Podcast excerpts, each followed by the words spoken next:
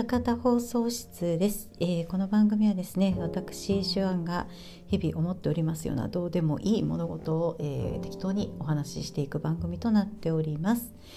えー、本日はですね3月20日20日でございますね。あの週末結構ひんやりしてて今日は結構ね日向は暖かいんですけどなんかもうこの時期特有の何て言うんですかね外は暖かいんやけど部屋の中でじっとしてるとなかなか肌寒いみたいな。ね、あのまさにこの時期特有の感じですよね。あの家の中の方が寒いっていうね、えー、それでちょっと暖房つけようかどうかねちょっと迷ったりもして。まあつけなくてもまあいいかぐらいなんですけどやっぱじっとしてるとでも寒いのは寒いですね。先週ねあの今週更新できひんかもみたいなことを言いましたけどもまあちょっと取り急ぎなんというんですかねあの急いでどうこうっていうような話にはちょっとならなかったのでまあちょっとほっとしまして今週ねあのいつも通りありお便り会でございますけれども普通に収録してねアップできそうな感じということでご心配おかけして申し訳ありません。ありがとうございます。で、えー、お便りのご紹介をね、今回していきます。えー、まず、ジョージさんからいいております。えー、とうとう J9 シリーズに手をつけてしまわれるんですね、シュアンさん。てんてんてん。まずはお試し編として以下の、えー、2, 2エピソードをおすすめしておきます。えー、ブライガー19は襲撃のメロディー、え、それから、えー、バクシンガー13は桜ゲートの編、はまらん人にはむっさ痛いよ、わら、というふうにいただきました。ありがとうございます。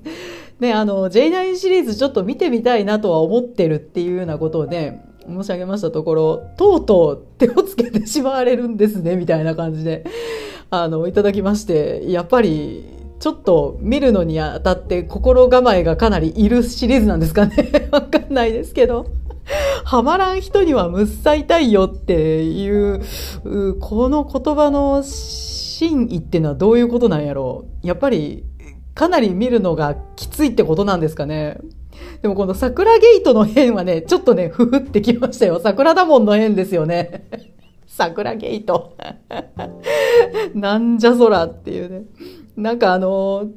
うん、あの、面白いわけでもないんかな？ゲラゲラ笑えるような話ではないの？なんかそういう、あゲラゲラ笑うっていうか、シリアスな話やけど、あまりの出来の悪さに笑ってしまうっていうような感じでもないんかな？わからへんけど。まあその辺がね、わからないっていうところがちょっと見てみたいなという気持ちさせるところなんですよね。うん。まあ見れるようになったらちょっとこのね、おすすめいただいた2話からちょっと見て、これはいけるってなったら一応見てみたいかなと思います。ありがとうございます。えー、続きまして、シン・カステルさんから頂いております。えー、歌方放送室再掲ということで、えー、ハッシュタグ、あの、稲城ベアテラ、ベアテラスさんのね、あの、ハッシュタグつけて、えー、再びね、あの、アップしていただいてるんですけども、キリコの飲むウドのコーヒーは苦い。かっこ、えブラック推奨ですが、一応店員さんからは、砂糖ミルクいるか聞かれます。わら。で、これがですね、あの、まあ、稲城ペアテラスさんの方で、まあ、これ以前にもね、ご紹介したんですけれども、あの、えっとね、あれですよ。むせるって ボトムズのロゴのあのデザインで、ロゴデザインでむせるっていうね、ロゴが入ったカップ、あの、紙カップであの飲めるコーヒーがどうも売っているらしく、なんかそれの写真をね、アップしてくださっていまして、ブラック推奨ですがって、そらブラックで飲んでほしいですよね。砂糖ミルク入れたら、ね、苦くなくなっちゃうじゃないですか。なんかこう、それこの時にね、あの、一緒にアップしてくださってる、あのリン、リンクだったかな？あ、違うわ。えっと、写真だったね。あの、稲城ペアテラスさんってね、あの、オリジナルグッズ出してるんですよね、ボトムズの。ね、あのね、こちらがですね、あの、あの、キリコがいつもつけてるゴーグルあるじゃないですか。あれの、あの、あの、あれの絵が描いてるアイマスク。これはね、ちょっと面白いですよね。私、アイマスクって使ったことないんでね、買うことはないかなと思いますけれども、これはちょっとね、つけてる人を見て笑いたいですよね。自分がつけるんじゃなくて。で、あとはね、あの、T シャツがすごいかっこよかったですね。うん。あの、いや、欲しいわ、と思って。レッドショルダーのマークが入ってる T シャツですね。いや素敵やわと思ってなんかこういうオリジナルのグッズっていいですよねいやまあやっぱり見に行きたいなうん見に行った時にはね何かグッズを買ってしまうでしょうきっとありがとうございますシンカーステルさんで続きまして君彦さんから頂いております、えー、ブライガーのオープニングとエンディングは素晴らしいが本編はあれだから見なくて OK は島本和彦先生の青い炎で描かれてましたというふうに頂いております ありがとうございますやっぱりここでも本編はあれっていう言葉が出てくるんですね。そう、オープニングとエンディングはすごくいいってね、聞きますもんね、J9 シリーズ。うん、やっぱりね、島本先生がおっしゃるんだから、これは真実なんでしょうね。見なくて OK っていうのは まあ、ちょっと、余計に気になりますよね。ここまで言われるとね。ちょっと、全部見るかはわからんけど、ちょっとつまみ食いしてみたいような気持ちになりますね。ありがとうございます。えー、続きましてパンタンアット笹国白さんから頂いております、えー、こちらですね、えー、ナディアをお勧めいただいたのがパンタンさんだったということで、えー、ナディア感想おめでとうございます。最後の最後からの、えー、模型飛行機へのつなぎは当時感動したものです。愛の3人組は最高ですというふうにいただきました。ありがとうございます。そうなんですよこれね最終回最後の最後にあの、ちっちゃい女の子いたじゃないですか。なんて名前だったっけ？もう忘れちゃった。あの子が、あの、模型の飛行機をシュッて飛ばしたら、エンディングに、こう、その模型の飛行機が飛ぶところに、つながるんですよね。すっごい良くて、この演出はね、あのね、ちょっと見てて声が出ました。おーってこうつながるんだ、すごいと思ってね、いいエンディングでしたね、あれね。うん、でこれであのニコ動のリンク貼っていただいてるんですけどこの「愛の3人組」っていうあのキャラソンっていうんですかねいいですよねこれね。もうグランディスさんとこの3人組の歌なんですけどあのまさに登場の時にかかるあの劇伴と劇伴のインあのイントロも入ってるような感じでねすごいかっこいいですね。テレレテレレテレレテレレでチャッチャラッチャってやつね。なんかちょっとあのはっちゃけた感じのね歌が最高にかっこいいですね。この曲はちょっと楽しい気分になるので落ち込んだ時とかにねあの元気が欲しい時とかに聞くとすごく良さそうな気がします。ありがとうございます。えー、で続きましてよみがえる太田さんから頂いております。出た歌方名物ファッションチェック。今回も大笑いでした。石森章太郎感ありますかね？ロボット刑事系とかまんまだし、えー、ナディアみたいなキャラ好きですよ。私アスカ派だしというふうに頂いております。ありがとうございます。これはあれですね。あのーあの、ガーゴイルさんが赤のダブルのスーツを着ているのはいかがなものかっていう話を した件ですよね。ファッションチェックって言われたら、まあ、確かにファッションチェックちょいちょいしてるなと思って、あの、あんまり意識してなかったですけど、割としてますね、私。今後もね、多分していくと思いますけれども。いや、あのー、こちらロボット刑事系ね、あの、見ましたらまんまですね。これから撮ってきたんでしょうね。赤のダブルのスーツね。いやーと思って。元ネタがこれにもあったのかと思いました。なんか、もうこれから赤いダブルのスーツを見たら、もうなんかあの、ナディアを思い出しそうですね。ガーゴイルさんのことを思い出しそうです。ナディアみたいなキャラ好きですよ。私、アスカ派だしっていうふうにいただいておりますが。ああ、なるほどね。まあ、あのー、この二人って結構近い、まあ、あんま似てないっちゃ似てないけど、あのー結構積んでるという点では似てるかなと思って見てたんですけどね。やっぱ好きな男の人で好きな人は好きでしょうねこういうキャラクターね。私エヴァンゲリオンねあの始まった当初テレビシリーズやってた時ってまあアスカとレイとどっちが可愛いっていう話ねたまになったりしてましたけど私も断然レイが好きだったんですよ。もうあのアスカはないわってちょっと思ってたんで。あのあんまり喋らないレイちゃんがねすごい好きだった。たですね。うん。ありがとうございます。で、続きまして、テクトさんからいただいております。えー、ナディアは、ゆい2作、えー、LD ボックスかっこわらを買ったテレビアニメです。エレクトラさんは、キクコお姉さんの声にやられましたね。えー、ナディアは NHK から届いた脚本をシュレッダーにかけてガイナで新たに脚本を書いてたそうですので、ラストのエレクトラさんぐらいはへっちゃらだったんじゃないでしょうか。わら。えー、ナディアは当時とても好きでした。この年になるとこんな女の子の相手はしんどいですが、わら。えー、若い頃はリアルでもアニメでもちょっと我の強い子に惹かれたものです。えー、ガーゴイルのブレザーは多分ロボット刑事のイメージかな。ちょっと顔も似てるかも。あともう一作買った LD ボックスはコブラです。というふうにいただきました。ありがとうございます。まあ、なんと LD ボックスをお求めになっていたようで、ね、LD ボックスって当時買うのにはなかなか勇気がいったんじゃないですかね。お値段も相当高かったんじゃないですか？ね、昔ビデオって高かったですもんね。あのビデオ VHS って1本結構高かったよねアニメとかのね私は買ったことないのでうんねあの相当お気に召さない限り 買うことはないだろうっていうね今みたいに気軽に買えるような値段ではなかっただろうなと思いますであのエレクトラさんね菊子お姉さんの声でやられましたってね井上菊子さんのねあのお芝居がすごく光るキャラクターだったですよね。うん。あの これね NHK から届いた脚本をシュレッダーにかけてガイナックスで新たに脚本を書いてたって そんなことしていいのか。よっぽどつまんない本だったんでしょうね。脚本だったんでしょうね。きっと。知らんけど。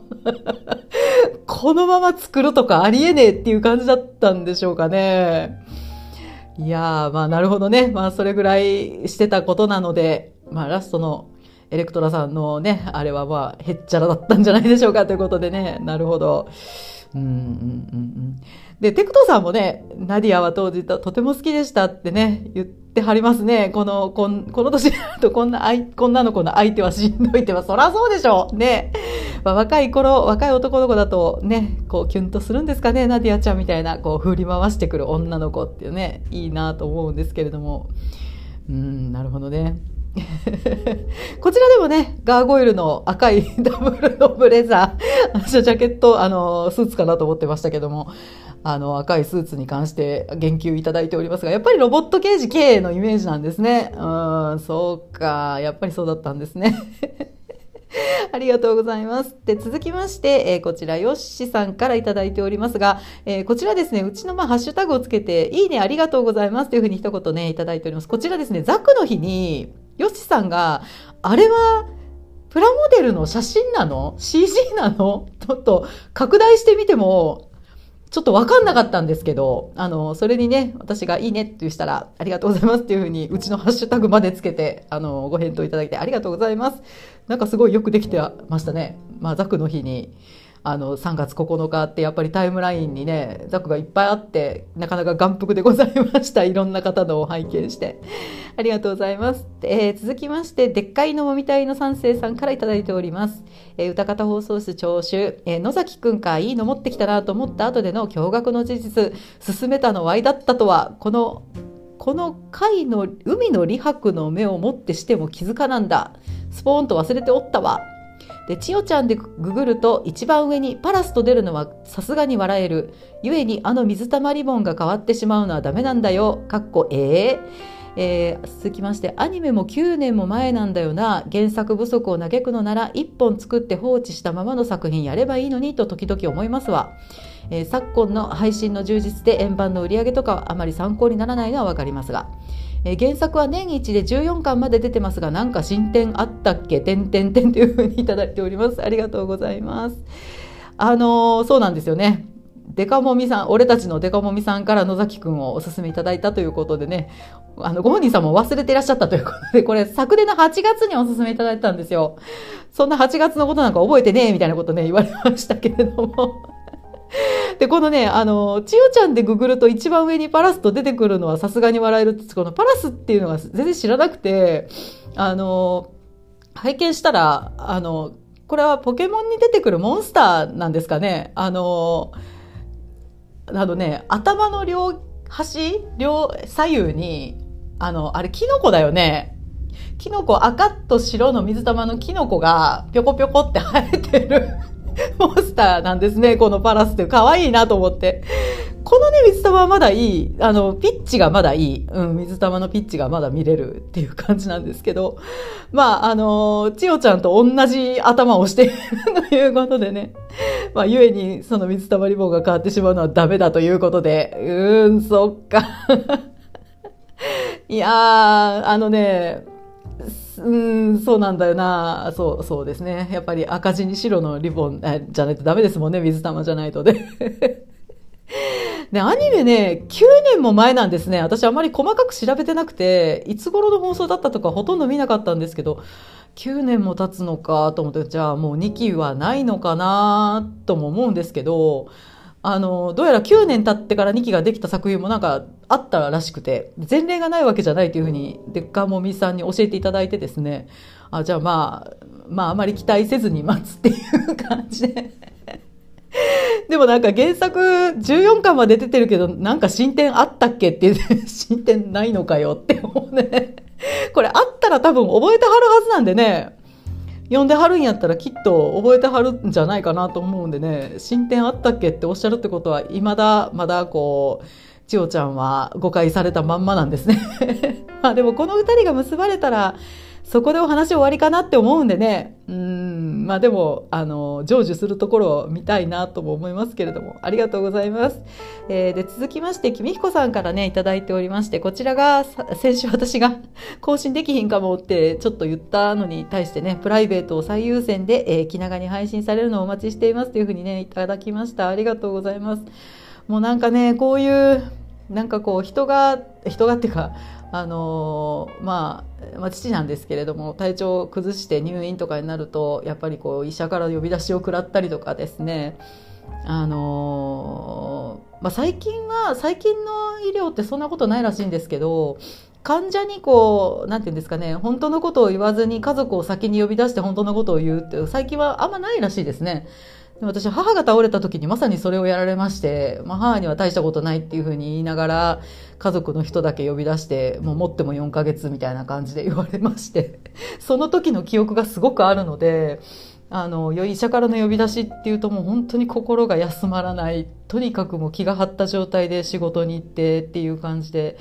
もう家にいても、あのね、今ほらコロナ禍で付き添いができないので結局頼まれたものを持って行ってもそばに入れないんですよねすぐ家に帰ってきたりできるので拘束されることは全然ないんですよねだから体は全然疲れないんですけど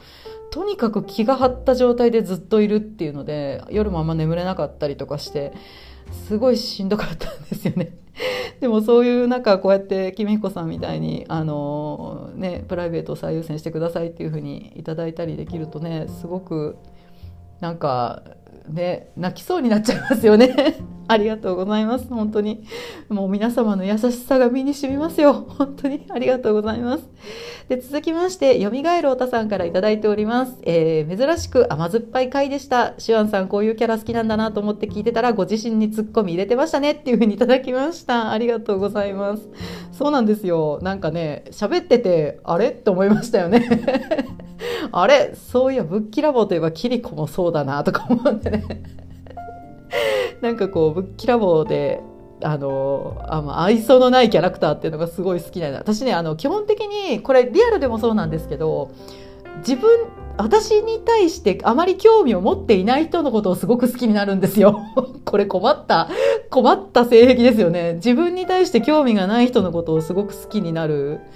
んで、あの、自分がちゃんとある人のこと好きになるのでね。だから、あの、まあ、その辺がちょっと反映されてるんじゃないかなと思います。結構ね。ありがとうございます。で、えー、続きまして、シンカステルさんから頂いてるんですけれども、こちら、私、うちのですね、歌方放送室のハッシュタグをつけていただいて、ぜひ配信をっていうふうにいただいてまして、私、これを見たときに、あの、一緒に貼ってあるリンクの方をあまり確認せずに、ぜひ配信をって言われて、え、私が何か配信をしなくてはならないのかって思ったんですけど、そうじゃなくて、あの、そうではなくてですね、こちら、あの、稲城ペアテラスさんの方で、あの、メカデナイ、メカ、なんて？なんて言った今？メカデナって言ったよね。メカデザイナーズサミットっていうのがね、あの、どうやらあるらしくて。そちらがね、あの、第10回で今年、そのメカデザイナーズサミットでですね、まあ、ガンダムを取り上げるということで、えっと、これ、あれでしたよね。大河原さんとか、安彦さんとかがお出になるということでね、あの、ぜひ配信をってこれは見なさいということですかね？見なさいということですかね？あれ、これ昨日かなんかだったっけ？私昨日仕事だったんですよね。すいません見ませんでしたごめんなさいありがとうございますで、えー、続きましてですね、こちら、ヨッシさんからいただいております。DM でございます。えー、こんばんは。お便り会拝聴しました。もみに関して一段落したようですね。わら、楽しかったです。えー、実物大ボトムズ、東京駅から稲城長沼駅まで1時間弱でした。前はこの辺よく通ってた場所なんですが、だいぶ、えー、東京という雰囲気はなくて閑静なところだったと記憶しています。が、10年以上前なので今は変わってるかも。今は横浜ガンダムからは車で15分くらいのところに住んでるのでそっちの方が断然近いですがまだ行けてないです、えー、そうそうブレードランナー全4話の話として見ればいいかも。わらでも特殊撮影がほぼほぼ最後のミニチュア作品なのでその点も楽しんでください。この作品以降は CG が主役となってきます。で、えー、ナディア鑑賞中なんですね。これもまた自分はちゃんと見てないんですが、最後の方にすごい兵器が出てくるのを知ってはいます。しかも、庵野監督です。そう。庵野監督は宇宙戦艦ヤマトのスタッフだったので、この兵器の発信シーンはヤマトをマージュしすぎてるとこ、ことを知っています。わら。下のリンク、ナディア鑑賞後に楽しんでください。ここからヤマトを見たくなるかもです。ではでは、また楽しみにしております。というふうにいただいております。ありがとうございます。あのー、そうなんですよ。もみに関して一段落したようですねっておっしゃってますけど、一段落したようでしてないんでね、これね。私がもう追求の、追求することをやめましたっていう ことですね。えー、で、あのー、そんな横浜ガンダムから近くにお住まいなんですね。まあでも近いといかないもんね。これ本当この現象に名前を付けてほしいですよね。近い、近くでやってると行かないっていうね、あの、まあ、いつでも行けるわ、いつでも行けるわっていうので終わってしまうっていうね、ありますよね。いつでも行けるわで終わってしまったのが、まさに富野義行店だったんですよ、私。まだ行けるわ、まだ、結構会期長かったじゃないですか。あ、まだ行けるわ、とか思ってね。でもちょっとメンタルがかなり落ちてる時だったんで、もうちょっと元気になってから行こう、元気になってから行こうと思ってたら終わってしまいまして、結局行けなかったんですよね。うんで、あのー、この実物大スコープドッグがあるところってすごい静かなところっぽいですよね。あ、あの、写真見たら駅前やけど高い建物全然なくて、なんか、本当にね、あのー、い、なたいというか、すごく静かなところっていう感じですごくそれもいいなと思いますよね。うん、いや絶対見に行きたい。うん、見に行きたいですね。で、えー、ナディアですよ。そうなんですよ。これ、あのー、YouTube のリンクをね、お貼りいただいていまして、こちらがその、最後の N の、なんだっけ、の家じゃない、ニュー、ニューノーチラス号やったっけ？ネオノーチラス号ちゃうわ、ニューノーチラス号やったよね、確か。あれが発信するところの、あの、発信シークエンスっていうのが、ヤマトの発信シークエンスと本当に同じシーンがいっぱいあるんですよね。で、それをこう並べて見比べるように、あの、編集してくださっている動画っていうのを、まあ、リンク貼っていただいてまして、こちらを見てね、あ、こんなに共通する場面がいっぱいあったんだと思って、ああ、ヤマトを知らないことがここであだになったなってちょっと思ったんですよ。こちらのリンクを拝見して思ったんですよね。でもここからヤマトを見たくなるかもですっていうふうにね、いただいてるんですけども、ヨッシーさんからはね、ヤマトかなりプッシュされてるんですよ。なんかで、ヤマト見たいんですけど、なんか、作品によって全然違ったりするじゃないですか。あれ、私もすごいうろ、うろ覚えで言ってますけど、あの、死んだはずがとかいう話じゃないですか。こっちでは生きてんのかみたいな、じゃなかったっけ？全然知らないで言ってるけど。だからどんな順番で見たらいいんだろうと思って、まだやっぱテレビシリーズを一番最初に見るべきなの なんですかね。わかんないですけど。うーん、まあヤマトね。ヤマト39全然見たことないんでね、私もうあの辺は全然触れていませんで、まあ、いずれ見ないとなぁと思ってはいるんですけども、ありがとうございます。で、続きまして、えー、こちらもヨッシさんから頂いた DM でございます。えー、ナディア会聞きました。安野さん、女に恨みでもあんのかいただきました。男と女の関係にフィーチャーした解説よかったです。最後の方の地下戦艦発掘作業はネモ船長とエレクトラさんが一緒にやってたんですかね。そうしたらまあ、てんてんてんなってしまうでしょうね。これをきっかけに、ヤマトなど70年代アニメもぜひ、そうそう、えー、最後の紫のダブルのスーツ、これは時代ですよね、わら。バブルの時期や若いキッカー工事を思い出しました。ではではまた楽しみにしています。っていうふうにいただいております。ありがとうございます。そうなんですよ、これね、私、安野さん女に恨みでもあんのかって言った時に、あ、これ、シャレやって思われたら嫌やなって思ったんですよ。シャレじゃないシャレじゃないたまたまやと思ってね、寝ろって言うたわけやないって思って。ちょっとね、ドキドキしてしまいました。たまたま言ってしまっただけなんで別に狙ってたわけじゃないですよ。ね、あの、男と女の関係にフィーチャーした解説ということなんですが、ね、まあ、私に話せることといえば限られていますのでね、まあ、その辺をちょっと、えー、ちょっと必要に ちょっとしつこめに、あの、ね、フィーチャーしてしまいましたけれども、まあ、ね、やっぱり、命の危機を乗り越えた男女って、やっぱり、分かり合えるものって絶対あるでしょうからね、その辺は、あの志も一緒だったでしょうし、まあそういう男女の中になってしまうこともないわけじゃないかなとは思いますね。で、ここでも、ヤマトなど70年代アニメをぜひというにプッシュされてしまっています。どうしよ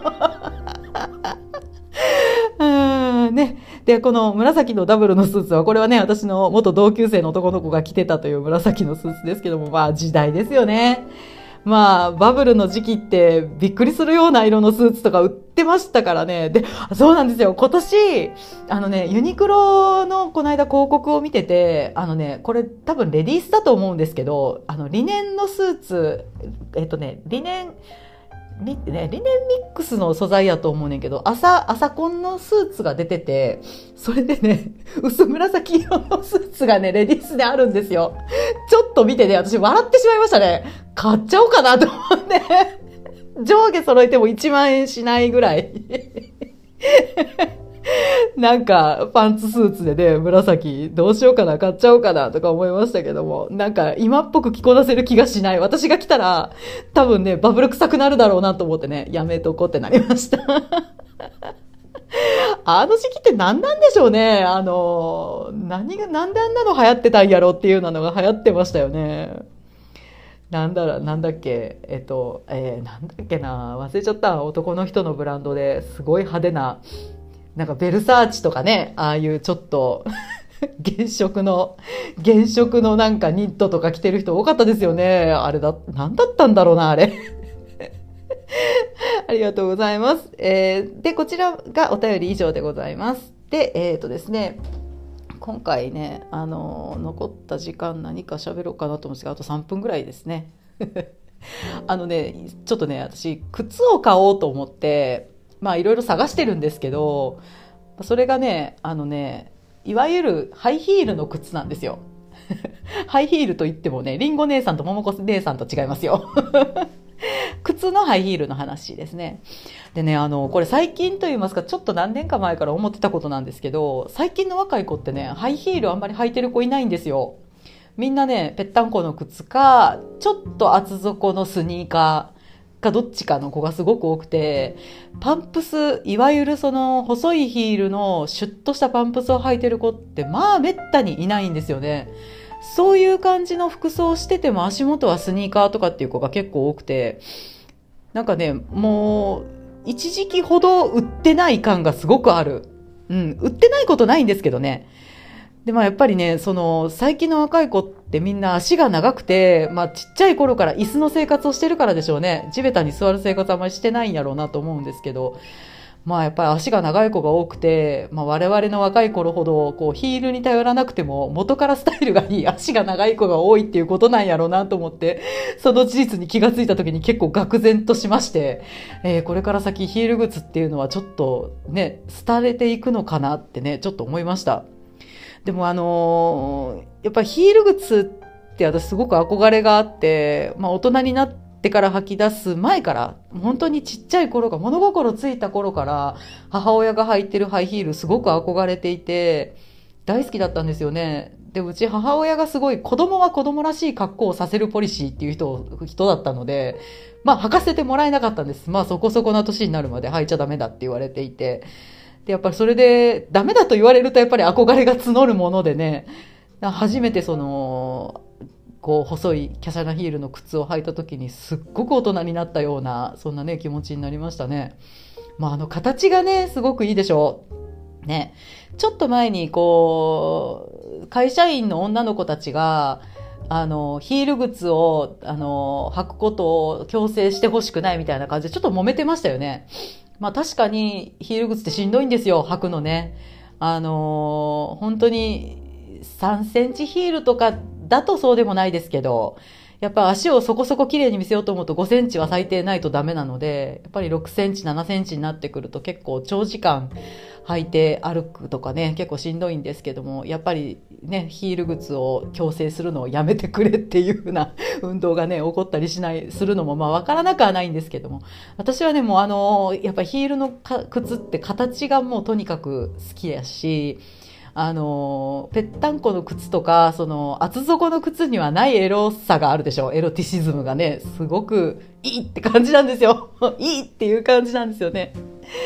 ね、あのね、厚底はダメですね。あのー、まあ、必ずしもそうではないんですけど、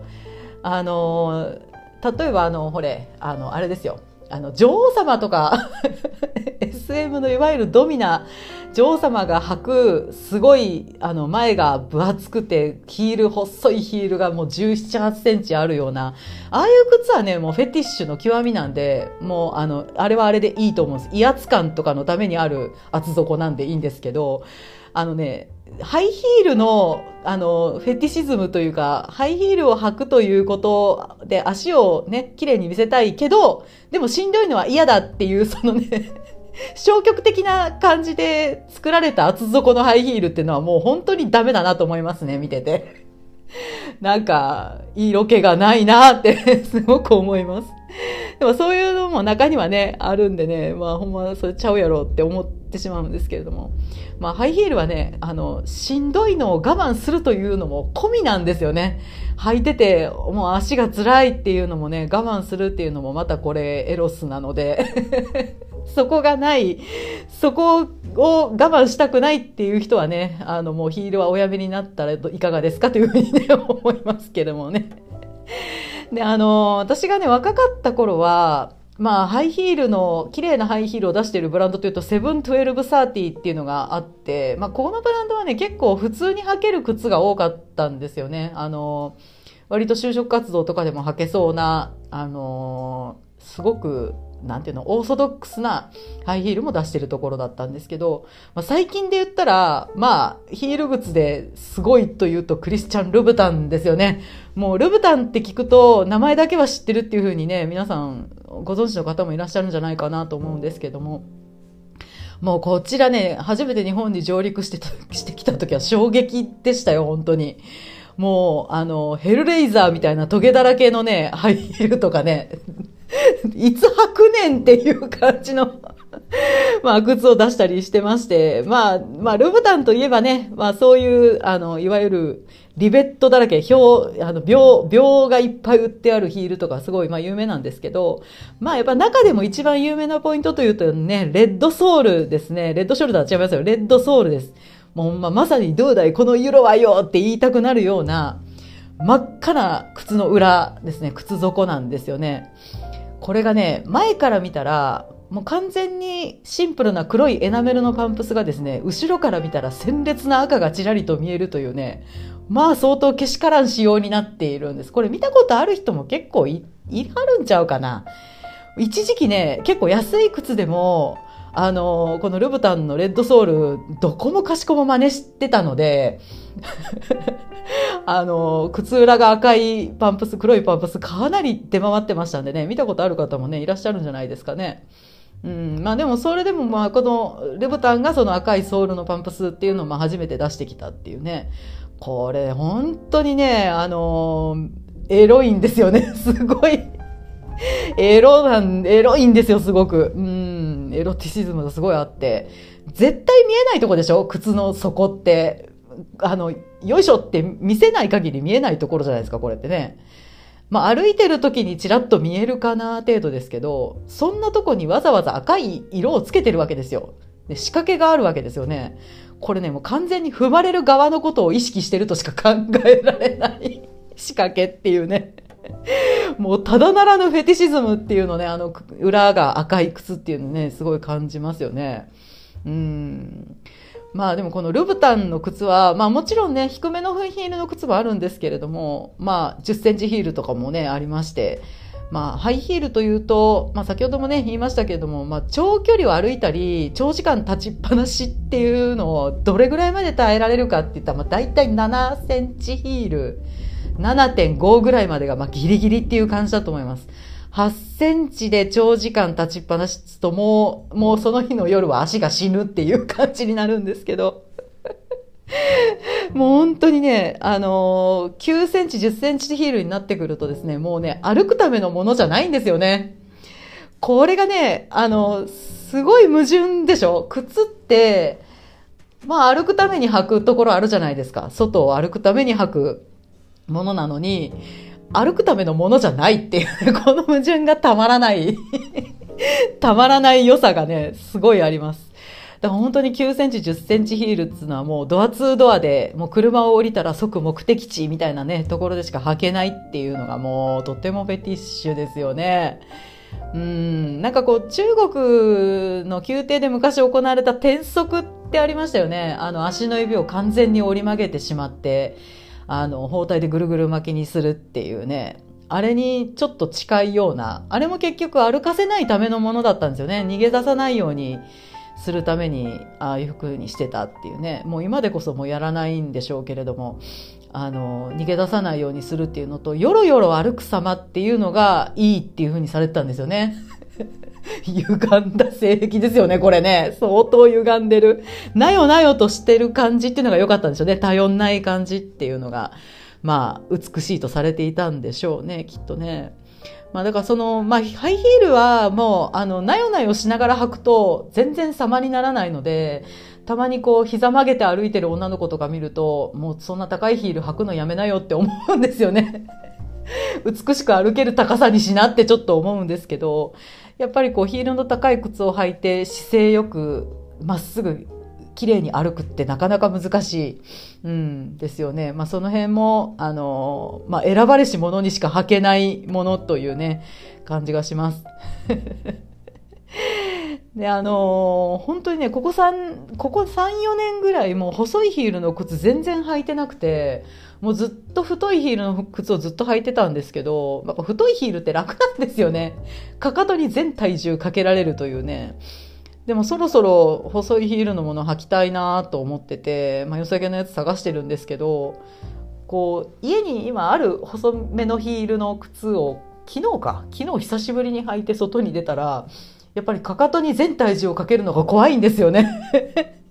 なんか、まあ慣れてきたら普通に歩けるようになるんですけどね、しばらく変な歩き方してましたよ、やっぱり。やっぱり定期的に履かなきゃダメだなってね、思いました。うん。本当どうでもいい話ですね でも、ハイヒール履いたことありますか？まあ男の人用のハイヒールって今アマゾンとかでもまあ売ってるんで、まあ女装趣味とかでない限り履きたい人っていないでしょうけれども、高いヒールの靴はね、一回ちょっと履いてみてほしいですね。どんだけしんどいか。かなり、かなりしんどいんでね、まあ、あの、体験として一回 もしキャンチャンスがあったら履いてみられるといいと思います。ね、あのー、割と年齢重ねてくると、もうみんな高い靴やめちゃったりするんですよね。まあ、あのー、子供が生まれたりして、ね、妊娠したりするともうそもそも履けなくなっちゃったりして、やめちゃう子も結構いるんですけど、あの、私はあの、敬愛する小説家の高村薫先生がですね、高村先生のサイン会に行った時に、高村先生結構小柄な方なんです。150あるかなないかなぐらいの身長の方で、すごい体つきも細い方なんですけど、ものすごい高いヒールの靴を履いて現れたんですよ。で私それを見て、あ、すごいと思って結構なお年なのに、すごい綺麗な歩き方をして、すごい高い靴でカツカツと現れたので、私も履けなくなるまで高いヒールを履いていきますっていうふうに心に誓ったんですよね。先生を見習って履いていきますっていうふうに思ったんですけど、ちょっとこのコロナ禍で太いヒールに浮気をしていましたのでね、そろそろ細いヒールも履く、履くようにしようかなとか 思っておりますが、足が耐えられるかなとか思って。えー、という感じでね、今回本当にもうどうでもいいですね。ハイヒールのお話をしてまいりました。どうもありがとうって感じですね。来週はね、多分、境界戦記の話をします。境界戦記あと3、残すところ3話ですね。いやー、あの、まあ、これは来週話しましょうかね。お、長くなりすぎた。えー、というわけで、えー、今回はね、私、手腕がここまでお話ししてまいりました。えー、番組へのご感想に関しましては、ツイッターのハッシュタグ、歌方放送室、す、えー、て漢字でございます。歌方放送室までよろしくお願いいたします。それではまた来週お耳にかかりましょう。おやすみなさい。さようなら。